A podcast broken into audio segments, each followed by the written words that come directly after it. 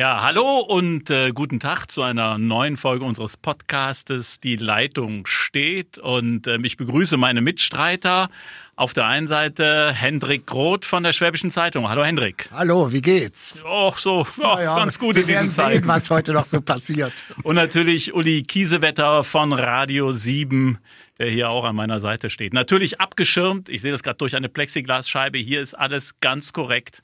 Und äh, wir verhalten uns natürlich, äh, obwohl wir keine Masken anhaben. Also die haben wir nicht an, nur Plexiglasscheiben. Ich bin aber ganz frisch getestet und Nein, auch schon zur okay, Hälfte. Dann, dann kann ich ja ganz ruhig sein. Doppelt geimpft, also 5G, besser, 5G ja. nicht 3G, also äh, passt und wir haben hier Scheiben und machen das Corona-konform. Schön, Wunderbar. dass ihr da seid. Ja, also ähm, was hat uns eigentlich diese Woche bewegt und was uns natürlich bewegt hat, ist Sachsen-Anhalt.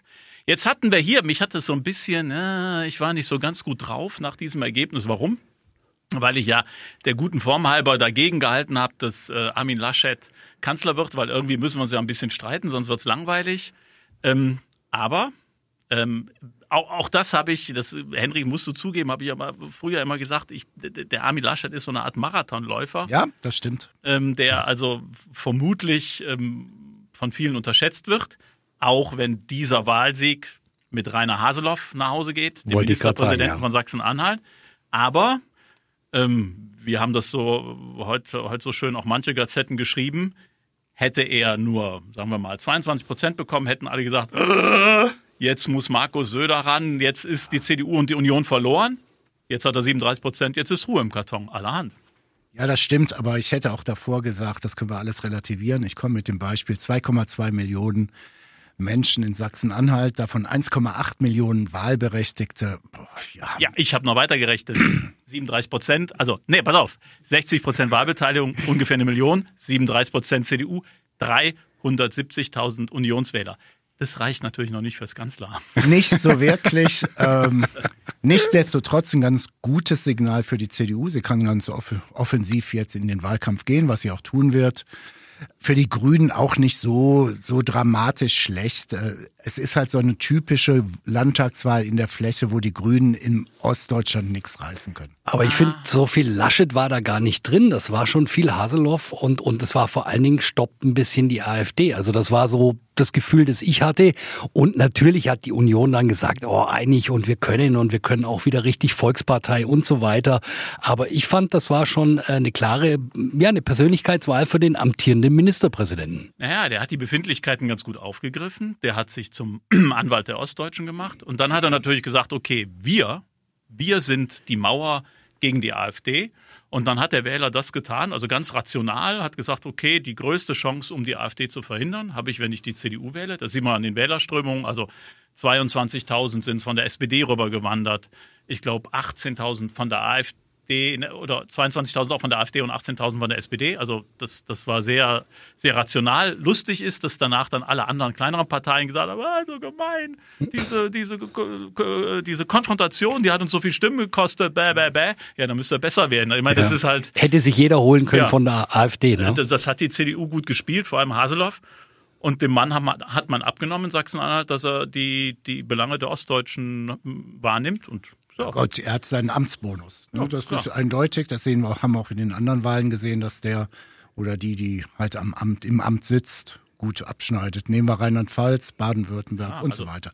Das sehen wir übrigens überall, dass ja. die Amtsinhaber, wir sehen, das hat sicherlich auch mit Corona zu tun und dem Vertrauen in den oder die, die gerade ähm, die, die Politik macht und man, man möchte so eine Kontinuität. Die Amtsinhaber hatten in allen Landtagswahlen einen relativ hohen Amtsbonus. Und deshalb wird die Bundestagswahl großartig spannend, weil wir niemanden mehr haben, der einen Amtsbonus hat. Das ist richtig, aber wie gesagt, also mich hat so ein bisschen die letzten Tage, ich muss dazu kommen, was ich nicht verstehe. Was ich, das kann mir mal einer erklären, was ich nicht verstehe. Wenn ich antrete und ah. jung bin und intelligent bin und sicherlich auch in Teilen ein sehr ambitioniertes Programm habe, was viele Menschen, gerade junge Menschen anspricht. Ja, Haselhoff? Warum, warum, nicht Herr Haselhoff? Ich bin da gerade erst dabei. Also, warum macht man dann, äh, das heißt, wie heißt es im Sport, Stockfehler? Das kommt vom Eishockey, ne? Also warum macht man so viel Stockfehler? Das heißt, warum guckt man nicht mal UNHCR oder UNO-Flüchtlingsrat? Kann man das nicht mal ein bisschen genauer aufschreiben? Warum? Oder was ich, ich habe äh, vier, fünf Jahre in Sachsen-Anhalt gearbeitet. Ähm, und ich weiß, dass Das, das. sieht man dir gar nicht an. Ey, das sind jetzt fiese, fiese Aussichten. Ich distanziere Wir mich machen- von diesem. wir machen Podcast, Also, Radio. auf, Wir ich distanziere mich von diesem oberschwäbischen Westgelabere. Also das ist ganz fies. Also du kannst dich aber mit dem Ostbeauftragten jetzt der CDU zusammentun. Stimmung auf. Ne, ihr zwei Genau. könnt ja in einen Raum. Die Ostdeutschen sind nicht demokratiefähig. Das ist unverschämt. Aber was ich weiß, ist, dass das ein Land ist, wo die Motorsportbegeisterung sehr groß ist. Also es ist einfach noch eine andere Nähe zum Motorsport, zum Autofahren. Und wenn ich taktisch denke und irgendwie das so ein bisschen, ja, wenn ich ein bisschen einschätze, was passiert denn, wenn ich sage, ach ja, der Spritpreis und ähm, inhaltlich übrigens richtig, CO2-Abgabe steigt, also Spritpreis muss auch steigen. Warum mache ich das eine Woche vorher? Warum tue ich das? Ohne Not. Ohne Not, das ist so, ich spiele den Pass zurück, quer und der Stürmer holt den und haut den rein. Aber wenn wir jetzt nochmal zurückkommen zu unserer Landtagswahl, also wenn wir gucken, wo hat denn Grün jetzt ganz groß gewonnen? Das waren die größeren Städte, jetzt nehmen wir mal bei uns, Ulm und Konstanz, ja, und dann natürlich sowieso die Hauptstädte und so weiter. Da waren die großen Gewinne. Und was du, glaube ich, sagst, ist ein wichtiger Punkt. Also einfach mal Spritpreis, breites Land, Fläche. Und ein zweiter wichtiger Punkt ist, glaube ich, ich habe das bei einem ähm, schönen Kommentar gehört, da sagt jemand, ähm, im Moment ist es so, möglicherweise sind die grünen Themen im Osten einfach noch ein Stück weiter weg als die Arbeit und der Arbeitsplatz und die Sicherheit und die soziale Sicherung. Kann man jetzt be bewusst fragen, ja, warum sind dann die Linken so oder warum haben die Linken so schlecht abgeschnitten? Aber ich glaube, das beschäftigt die Leute dort immer noch mehr als jetzt wirklich die wichtigen Themen Klimawandel und, und einfach dieses Gucken nach vorne, denen ist jetzt erstmal die nächste planbare Zukunft wichtiger, oder? Aber es gibt auch noch eine andere politische Struktur nach wie vor. Bleiben wir mal dabei, doch wirklich.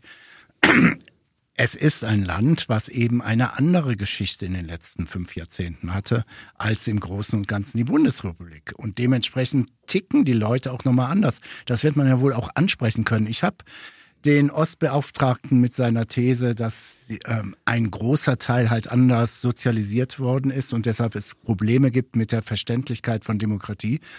Das unterstütze ich und dann kriege ich trotzdem Schläge von meinen Lesern bis zum Abwinken. Ich finde, sowas kann man mal in aller Ruhe auch mal besprechen. Das sehen wir auch und da haben mich meine Leser jetzt auch wieder verprügelt für. Das sehen wir in Ungarn, das sehen wir in Polen, wo wirklich ähm, Populisten, die auch äh, in Richtung Autokratie gehen wollen, ganz offen, äh, sehr viel Zustimmung bekommen.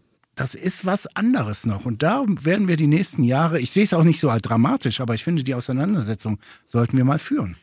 Also da äh, äh, gebe ich dir recht. Es gibt Widersprüchlichkeiten, die ich auch nicht ganz nachvollziehen kann. Eine der größten Widersprüchlichkeiten ist, und das kriegen wir bei der, bei der Südwestpresse deshalb hautnah mit, weil bei uns im, im Medienhaus auch die ähm, Lausitzer Rundschau und die Märkische Oder Zeitung angesiedelt sind, die im, im Osten erscheinen, Frankfurt-Oder und Cottbus.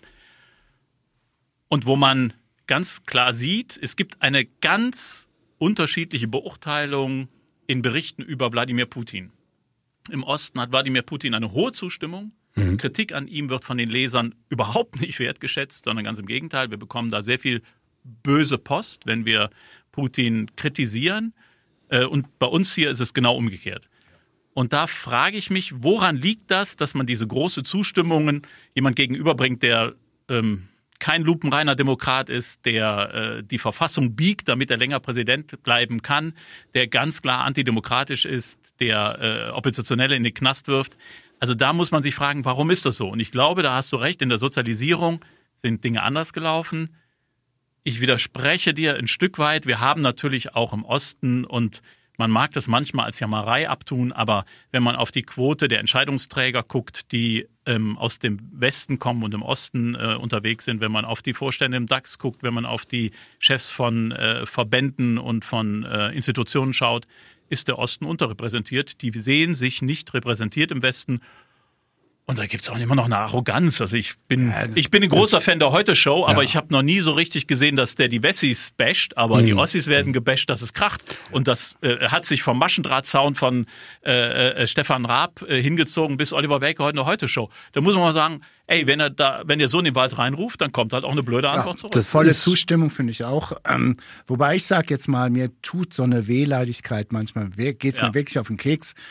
Ihr wisst ja, ich komme aus dem Ruhrgebiet. Ich bin gebasht worden, seit ich klein war, so unter dem Motto. Und hast du schon mal die Sonne gesehen? Ja, wollte ich gerade sagen, warst du jemals klein? Ja, will sagen, hast du schon mal die Sonne gesehen? Weißt, was ein blauer Himmel ist und so weiter und so fort. Ne? Ah Gott, da, da lachen wir drüber. Und deshalb empfehle ich ein bisschen mehr ein bisschen mehr, wie soll man es sagen, Gleichmut oder ja, Selbstbewusstsein aber, und so weiter. Aber spannende Frage, dieser Identitätsverlust spielt sicher eine große Rolle und so ein bisschen das Verlieren, ja, dieser, dieser Leitbilder und dieser Identifikation. Ganz, ganz großes Thema. Und eine Aussage, das hattest du gesagt, äh, des äh, Ostbeauftragten, war ja letztendlich, da bleibt nur die Hoffnung auf die nächste Generation. Ist das so? Seht ihr das so? Also ist da wirklich ein Teil verloren und kann man den nicht zurückholen in den demokratischen Prozess? Na, wir müssen ja mal gucken, also äh, guck doch mal auf die eigene Vergangenheit in der Bundesrepublik. Natürlich haben wir ähm, versucht, äh, na, nach dem Ende des Zweiten Weltkriegs äh, in, den, in, den, in den Positionen äh, alte Nazis rauszukriegen und haben es mhm. nicht wirklich geschafft. Ja. Und das Problem ging ja gar nicht in der Verwaltung, ja. rausgewachsen. Also nach 68, wir haben wir es ja auch nicht geschafft, sondern auch da hat es eine Generation oder zwei gebraucht, dass, ich, dass das überhaupt weg, weggeht.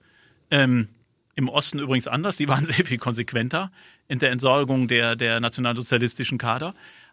Aber das heißt tatsächlich, glaube ich, muss man auf eine, auf eine Zukunft bauen und es wird immer, solange diese Generation noch ähm, auch zur Wahlurne geht, immer da ein paar Widersprüchlichkeiten Wird's geben. Nur bleiben. ein Punkt ja. wäre mir ganz wichtig. Ich bin es offen gestanden. Leid ist der falsche Begriff, aber ich finde, wir sollten damit aufhören, ähm, Verständnis zu zeigen, wer heute eine offen rechtsradikale Partei wählt. Die AfD in Sachsen-Anhalt wird vom Verfassungsschutz beobachtet. Es ist ein klarer Fall, eine Radikalisierung in den letzten Jahren, Monaten, die wirklich äh, eindeutig ist. Und dann soll man sagen, ja gut, vielleicht lag es daran, dass dein Großvater mal schlecht geschlafen hat und dein Vater hat mal dieses gemacht. Ich habe Verständnis. Nein, wir wissen, was diese Typen wollen. Und diese Auseinandersetzung. Da sind 22 Prozent dann doch ein paar Prozent zu viel, ne? Da bin ich absolut bei euch. Ähm, dafür ist die Information über die AfD auch viel zu gut und viel zu weitgehend. Ähm, dazu ist der, der Flügel, also die, die Formation, die ja angeblich aufgelöst ist, und der äh, Björn Höcke Vorstand. Ähm, dafür ist die Information viel zu gut. Was man weiß, was man wählt, wenn man sein Kreuz bei der AfD macht.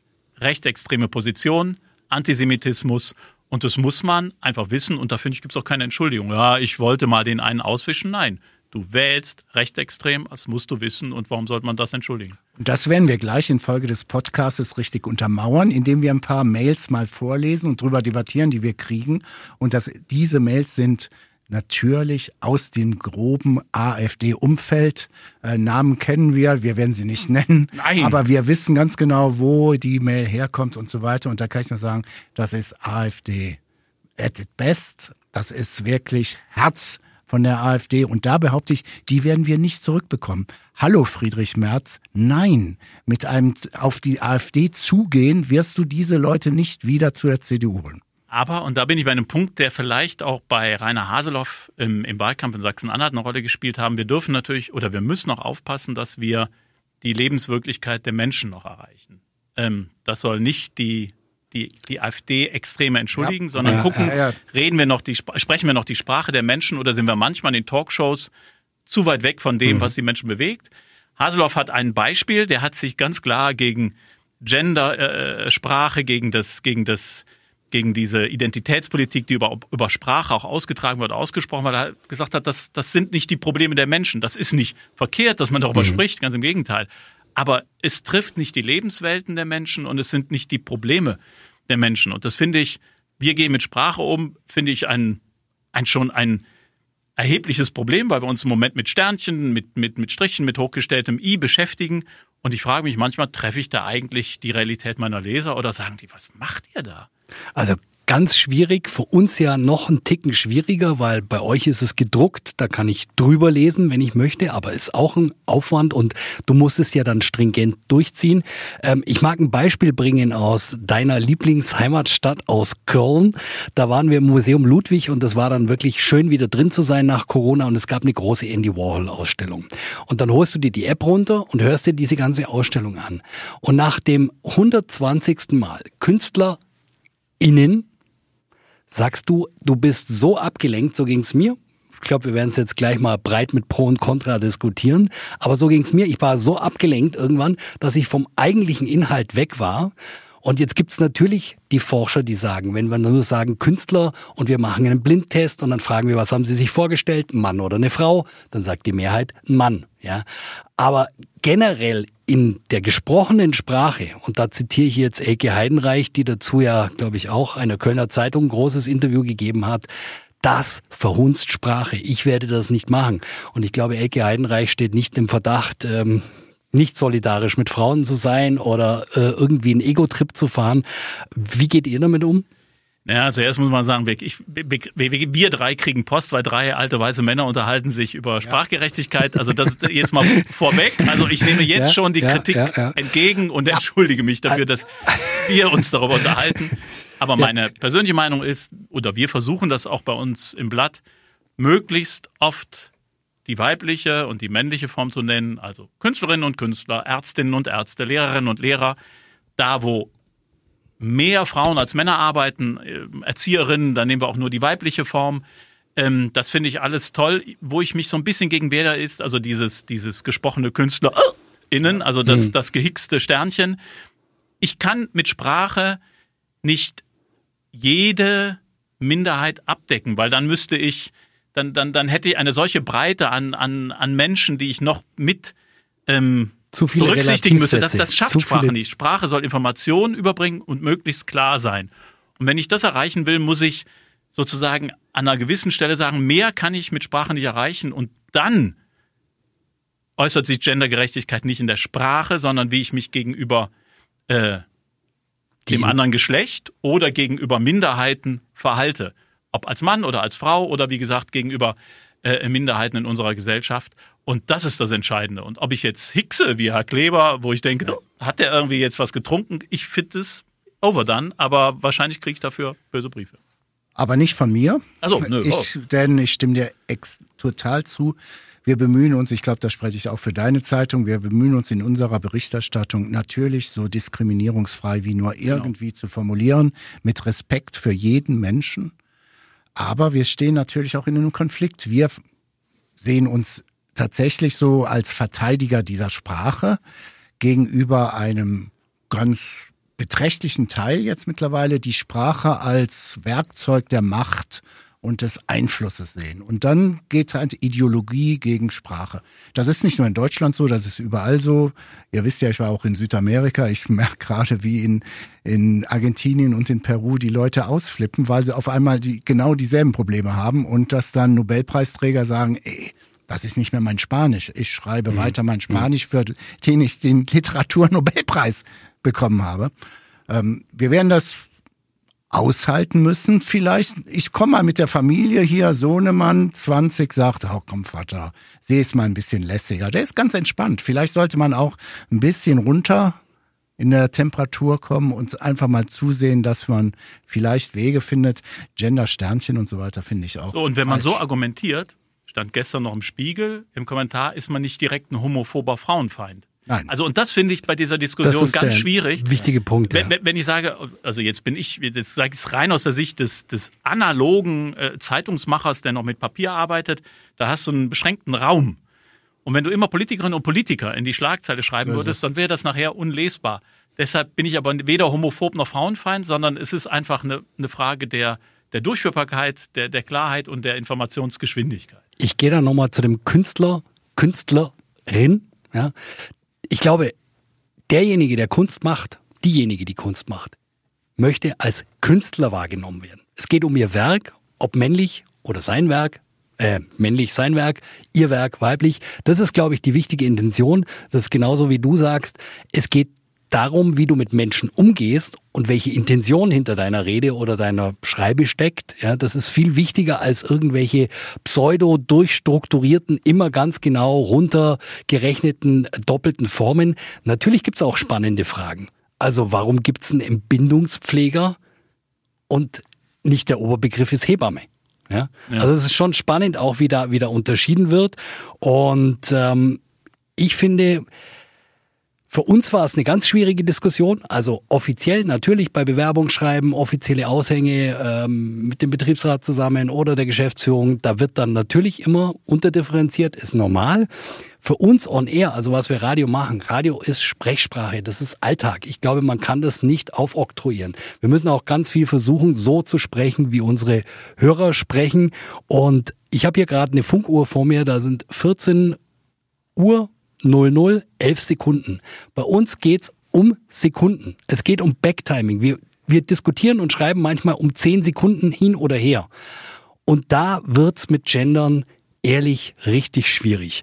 Aber ich ja. Und was du sagst, eins ist wichtig, aufoktroyieren. Ähm, Im nächsten Magazin unserer wunderbaren Zeitung, möchte ich keine Werbung machen, haben wir auch ein großes, ähm, äh, eine große Geschichte mit äh, Katrin Kunkel-Razum, das ist die Chefin ähm, der Duden-Redaktion.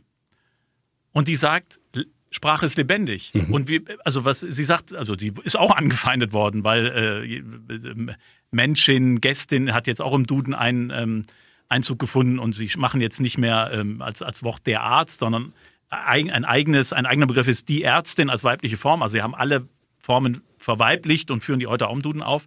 Aber sie sagt, wir bilden ab. Wir sammeln jedes Jahr Millionen von Texten. Und wenn Sprache sich am Ende verändert, dann wird das wohl so sein. Aber wir können es nicht aufoktroyieren, weil eine Gruppe meint, das muss so sein. Wenn die Sprache sich in diese Richtung verändert in 10, 20 Jahren, ähm, ja, dann dann wird das so sein und dann werden wir das auch so drucken. Aber das ist lebendige Sprache von Menschen, die, die, die das sprechen. Und wenn das dann so ist, und das finde ich gut, so eine Duden-Redaktion sagt, wir sammeln das, wir bilden das ab. Noch ist das offensichtlich nicht so weit mit Sternchen und hochgestelltem I. Und wenn es irgendwann mal so weit ist, dann ist es soweit.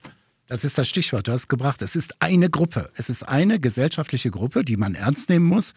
Aber sie hat nicht, was sie ja glaubt, die Macht zu sagen, so und so habt ihr zu formulieren. Und diese Auseinandersetzung, die müssen wir, glaube ich, aktiv führen. Nochmal, diskrimi diskriminierungsfrei. Es, ich glaube, geht gar nicht, ja. Aber äh, ja, es ist, es ist eben noch nicht der Duden. Es ist noch nicht die Kommission, die die zehnte Rechtschreibreform festlegt, sondern es sind äh, Studenten, wie Studierende, sorry, Studierende, wie man halt, sagt. Halt, halt, da habe ich ja was total gegen. Also das ist eine Verhunzung der deutschen Sprache, die, ja. die lehnt. Äh, was du bist ist also, der Studierende? Stopp, stopp, stopp. Ich kriege mal ganz kurz rein. Du bist also auch gegen, weil das ist ja der Tipp. Ich komme gleich auf, auf, auf die Homepage, wo wir uns äh, Rat holen können. Aber äh, du bist auch gegen die geschlechtsneutralen Wörter. Also zum nein, Beispiel nein, nein, nein, ich bin dagegen geschlechtsneutrale Wörter bin ich nicht. Okay, also Zuhörende aber, aber oder wir müssen ist immer noch der Studierende oder die Studierende ist eine Partizipkonstruktion, die studieren gerade, wie der Laufende, ja, ja, ja. der Essende, die Trinkende. Das sind Menschen, die in dem Moment das tun, was ich dann da zum Ausdruck bringe. Der Schlafende, ja, die Exakt. Schlafenden. So. Und das ist eine Verhunzung deutscher Grammatik. Das kann man tun, aber ich muss das nicht mitmachen. Es ist grammatikalisch falsch. Und es wirkt falsch, weil der Studierende in der Kneipe gerade sein Bierchen trinkt, der studiert nicht. Da ist ein Trinkender. ein Trink also das ist schon Oder ein Rauchender oder ein Feiernder. Und, Und ich komme noch mit einem Punkt, den ich unbedingt bringen möchte. Es gab einen Rückzug aus der Tagesschau-Redaktion auf einmal im Internet, wo ich dann auch sage, es gibt mittlerweile Kolleginnen und Kollegen, für die ist eine genderneutrale Sprache wichtiger als die Fakten, über die sie berichten. Denn die Tagesschau musste zurückziehen, dass es Kommandeurinnen in der Hamas im Gazastreifen gibt. Da hat also irgendjemand über den Konflikt Gegendert, Hamas gegen Israel ah, ja. und hat also einer islamistischen Terrororganisation Frauenkommandeurinnen angedichtet. Also das tut schon richtig weh. Das tut nur da, da wird's dann, da wird's dann wirklich schwierig. schwierig ja. Und ich finde auch, wenn es dann und das ist ja unser Job. Unser Job ist ja auch immer Aufmerksamkeit zu schaffen und so ein bisschen das zusätzliche bieten oder einfach bei uns jetzt im Radio Entertainment, dass du die Leute mal auf dem Weg in die Arbeit zum Lachen kriegst oder sonst irgendwas. Ähm, schwierig wird's, wenn es dann so stereotyp wird. Also bei den Begrüßungen zum Beispiel, wenn ich mir das Innen sparen will, dann sage ich, schön, dass Sie alle da sind. Wenn das dann aber die Standardformulierung ist, die bei jedem Empfang, bei jedem Treffen irgendwie standardisiert durchläuft, dann wird es halt schwierig. Oder natürlich kann man sagen, statt KollegInnen, äh, liebe Leute in meinem Team oder in unserem Team oder wer auch immer. Aber die permanente geschlechtsneutrale Form ist doch auch langweilig, oder? Ja, vor allem, wenn es dann zum Stereotyp wird. Insofern, bei Politikern äh, ist das ja dann, die Bürgerinnen und Bürger sind ja zu einem Wort geworden. Liebe Bürgerinnen und Bürger und liebe Wählerinnen und Wähler. Das ist ja, also die Wählerinnen und Wähler werden ja in, in ein Wort getan und da frage ich mich, okay, dann ist auch die Sinnhaftigkeit nicht mehr ganz so gegeben. Naja, aber äh, beim äh, bei dem bei der Abteilung Unterhaltung, wo einem das Lachen vielleicht ab und zu mal im Halse stecken bleibt, da hat der Hendrik äh, was ja. mitgebracht. Und ich, als er sagte, ich bringe da was mit, habe ich gedacht, ich kann ja auch, kann ja, auch, habe ich auch was mitgebracht. ähm, ja, und also, äh, es geht um die um die freundlichen, zuvorkommenden, höflichen, ganz oft rücksichtsvollen Briefe, die wir gelegentlich auf unsere Berichterstattung erhalten. Ja, das war nett formuliert. Ich behaupte, wir kriegen sie jeden Tag. Ich fange mal mit einem Brief an. Der ist noch so ein bisschen in der Mitte, weil wir gerade auch über Journalismus gesprochen haben. Äh, Uli Kiesewetter hat gesagt, das ist unser Job, Aufgabe und so weiter. Der stellt das komplett in Frage. Und da sage ich auch, ähm, wir müssen uns überlegen, ob wir tatsächlich wir haben eben über Sachsen-Anhalt gesprochen. Im tiefsten Baden-Württemberg haben wir offensichtlich Leute verloren, an die kommen wir nicht ja, mehr ran, ja. weil sie glauben, wir sind ganz übel. Also, ich fange mal an. Guten Tag. Sie erklären auf Schwäbische Online, dass die schwäbische Fake News enttarnt. Die Frage stellt sich, wie Sie das machen wollen und wodurch Sie für eine Berechtigung deklarieren, dies überhaupt tun zu können. Dies würde bedeuten, dass Sie mehr wissen als die Wissenschaft, Politik oder dass sie sich ebenso wie die Regierung nur einseitig festlegen. Ein markantes Beispiel und so weiter und so weiter. Und dann machen sie, teilen Sie mir bitte mit, auf welchen Quellen Sie Ihre offensichtliche Überheblichkeit fundamentieren. Und so weiter und so fort. Und dann sieht man auch, dass wir wirklich mit den Leuten auch nicht mehr debattieren können oder auch dieses, dieser Spruch, wir müssen sie abholen oder wie. Ähm, sie brauchen mir auch nicht antworten, weil sie das nicht können. Sie sind kein Wahrsager. ja. Das ist so erstmal die harmlose Nummer. Das war ja höflich, der hatte einen nicht beschimpft und so weiter. Aber er stellt grundsätzlich in Frage, wofür wir, jetzt nehme ich mal uns alle zusammen, ja. seit Jahrzehnten arbeiten, dass wir ausgebildet sind, dass wir Standards haben, dass wir bei einer Recherche wirklich wie ein Werkzeugmechaniker vorgehen, um irgendwas zusammenzubauen und so weiter, wird uns grundsätzlich abgesprochen. Wir sind die Fake News Leute, oder? Ja. Also was ich so spannend dran finde, ist, also ähm, ich lasse jetzt mal alles raus, ja, will aber mit ihnen eigentlich gar nicht reden, Nö. weil ich weiß ja schon, ich weiß ja schon, was kommt und das ist so das, wovon wir es vorher hatten. Du hast jegliche Diskussionsgrundlage verloren. Also man muss, man muss ja nicht einer Meinung sein. Du kannst von ganz links kommen, du kannst von ganz rechts kommen. Aber wenigstens sollte irgendwo in der Mitte zwei, drei Argumente zum Austausch stehen und dann kann man diskutieren. Aber das findet ja ich in Teilen nicht mehr statt. Ich schnell ein, ich lege einen drauf, weil jetzt wird's ein bisschen lustiger. Da kann ich auch sagen, Monika Marbert nenne ich, ist Pseudonym. Ich weiß genau, wer das ist. Der Typ glaubt, dass wir ihn nicht durchschauen, weil wir erkennen seine Schrift und so weiter. Es ist also ein Mann. Da sind wir wieder beim Super Gender. Monika, Monika ist ein Mann. Ich gerade sagen, ja. So. Neuer Schmierenartikel, also das ist das Betreff, Schmierenartikel über die FDP-Pleitiers und ihre Asylparasiten. Bei diesem gemeingefährlichen Schwadronieren ist es doch gar kein Wunder, wenn die Auflagenzahlen der schwäbischen Hassgazette rasant in den Keller gehen. Jetzt kommt's auch noch. Wobei so manche Beiträge nur besoffen zu ertragen sind. Wie eben dieser. Also wir lachen noch, aber ich meine, das ist Standard, oder? Bei euch? Also, also wir haben also diese Briefe kommen auch täglich an. Ähm, sie haben genau das, also dieses man braucht nicht mehr zu diskutieren, weil die Gegenseite einfach keine Lust hat zu diskutieren. Sie lässt es einfach. Und das Schönste sind, und deshalb habe ich was mitgebracht, sind natürlich die, die kruden Theorien, die die sich zusammenbauen. Ähm, vielleicht ganz kurz zum Hintergrund. Wir hatten über eine Klardenker-Demo im März in Ulm berichtet.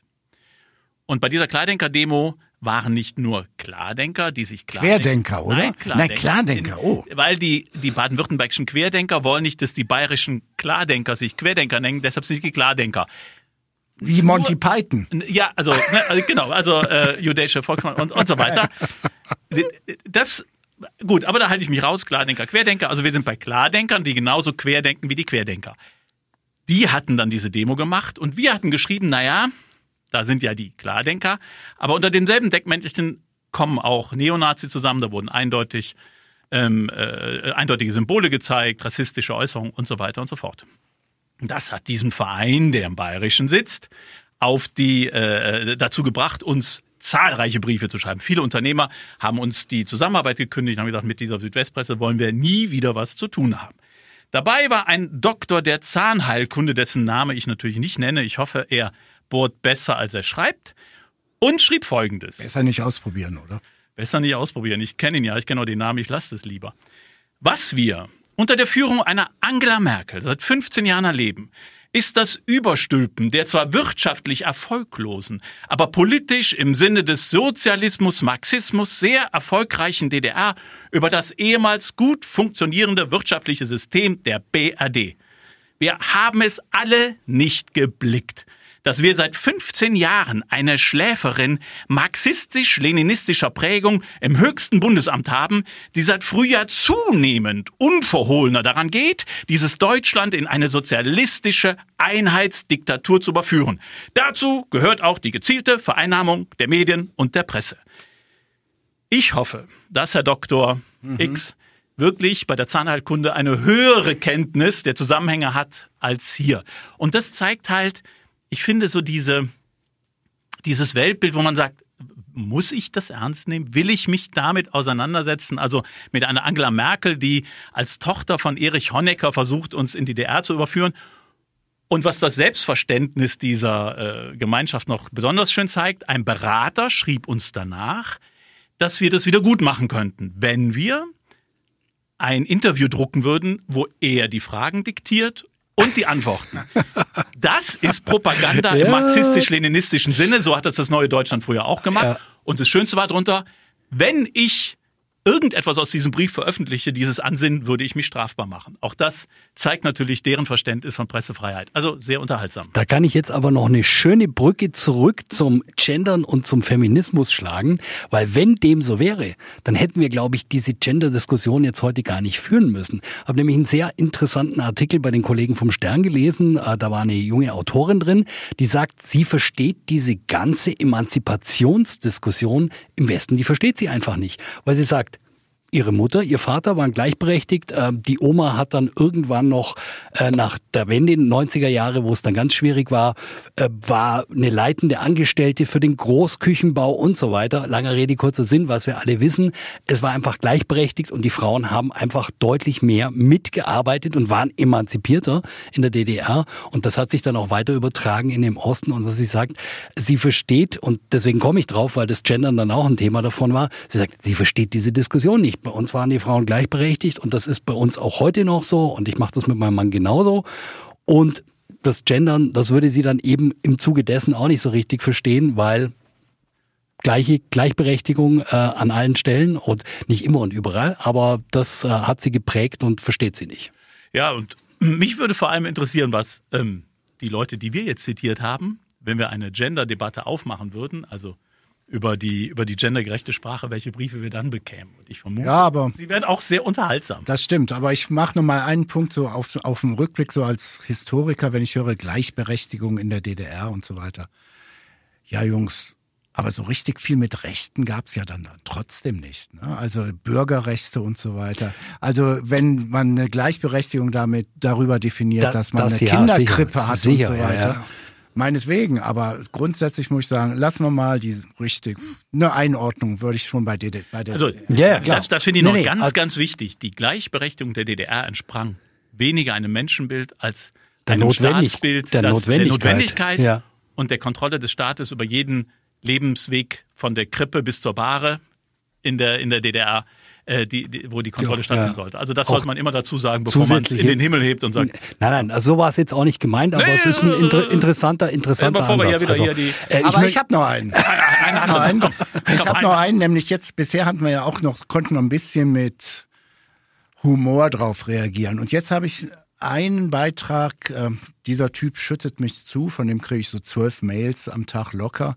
Ähm, da sind ein paar harmlose, ein paar andere so. Ich habe da auch mal mit ein paar Experten drüber gesprochen, zeige ich ihn an, ja oder nein, bringt das was? Bisher habe ich es dann doch nicht gemacht, aber nichtsdestotrotz, der Typ schreibt und dann wird's richtig heftig. Also, schöne neue Welt, Herr Chefredakteur. Sicherlich werden Sie darin Ihren Dienst als Politkommissar und Bewusstseinsingenieur mit aller Macht ausüben. Doch ganz zum Schluss der Eskalationsspirale bleibt Ihnen nichts anderes mehr übrig, als zu töten. Erst psychisch, dann körperlich. Wie in stalinistischen und nationalsozialistischen Terrorregimen. Und jetzt kommt es auch, also das ist schon eine Unverschämtheit, eine Beleidigung hoch zehn und das ist ja auch so, so wie bei den Querdenkern, wo auf Minderheiten schon so, wo man denkt, Junge, Junge, ne? Antisemitismus etc. Jetzt kommt's, denn jetzt will er aktiv werden. Dann kommt es für uns nicht mehr so darauf an, lange zu leben, sondern zur richtigen Zeit am richtigen Ort der Freiheit eine Schneise zu schlagen. Jetzt frage ich euch, was will der? Will der mir Ja. einen auf die Mütze geben oder droht der nur? Das ist, das ist auf jeden Fall eine Drohung. Wie ernst die gemeint ist, kann, kann glaube ich, hier keiner beurteilen, aber das ist eine offene Drohung. Ja, und sowas kriegen wir. Also ich hoffe, dass der genauso verstrahlt ist, wie er schreibt. Dann, dann muss man ihn hoffentlich nicht ernst nehmen in seinen Taten, aber das ist natürlich eine unverhohlene Drohung. Er äh, benutzt ja auch das Wort töten, also von deiner Seite. Und dann, äh, wenn man das umgekehrt liest, ist ja klar, was er dann machen will, um das zu verhindern. Ähm, diesen, ich habe ja auch mal einen Leitartikel geschrieben, ist aber schon etliche Jahre her, euer Hass kotzt mich an, ähm, weil ich einfach das, die Nase voll hatte von diesem Hass, der uns entgegengeschleudert wird.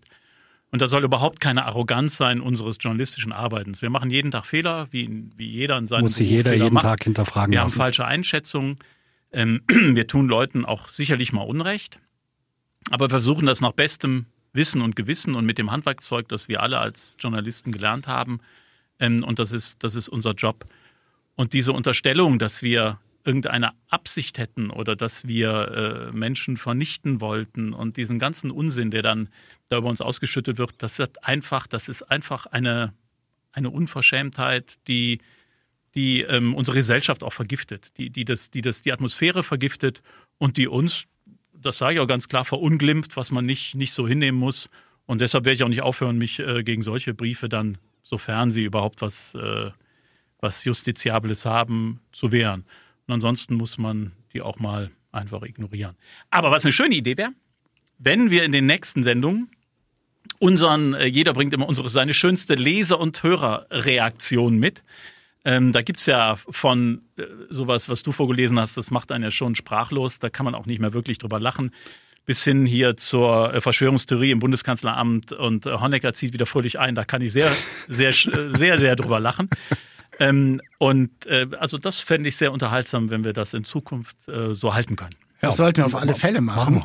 Ich bin nur nicht so sicher, ob ich noch weiter helfen kann, denn ich habe ja auch schon meine erste Impfung hinter mir. Also ich habe irgendeinen Bill Gates Chip schon in Ah, meinen ah, okay. Adern. Und ihr wisst ja, ich seit hatte Jahren den Merkel-Chip. Ich hab krieg letztens, ja, jeden also- Morgen ruft das Bundeskanzleramt ja an. wie bei dir auch. Unterabteilung Medien, Medien und Presse, Herr Becker, was beabsichtigen heute zu kommentieren? Und dann sage ich, jawohl, äh, Herr Genosse, wir werden morgen kommentieren zu folgenden Themen. Haben Sie etwa die Absicht, den Gesundheitsminister anzugreifen? Nein. aber wir werden natürlich nicht Jens Spahn angreifen. Ja, vielen Dank, die Kanzlerin dankt Ihnen. Sie werden noch äh, morgen den Orden äh, oberster Pressebewahrer erhalten. 1A, 1A. Ich dachte, das wäre nur bei uns so der Fall. Sehr schön. Und ich habe für uns alle, also für alle Zuhörer und, und für uns noch einen kleinen Google-Tipp äh, unter genderleicht.de. Das ist äh, eine Seite von den JournalistInnen, also vom JournalistInnenbund und vom Bundesfamilienministerium. Da steht eben drauf, wie Gendern ganz leicht geht. Können wir alle mal nachgucken und dann gucken wir, was wir in die Sprache reinnehmen. Also ich bleibe nochmal dabei, Sprache passt sich immer an, aber nicht mit dem Zeigefinger. Und ähm, wir werden sehen, wie es in die Alltagssprache einzieht. Okay. Alles klar, bis zum nächsten Mal.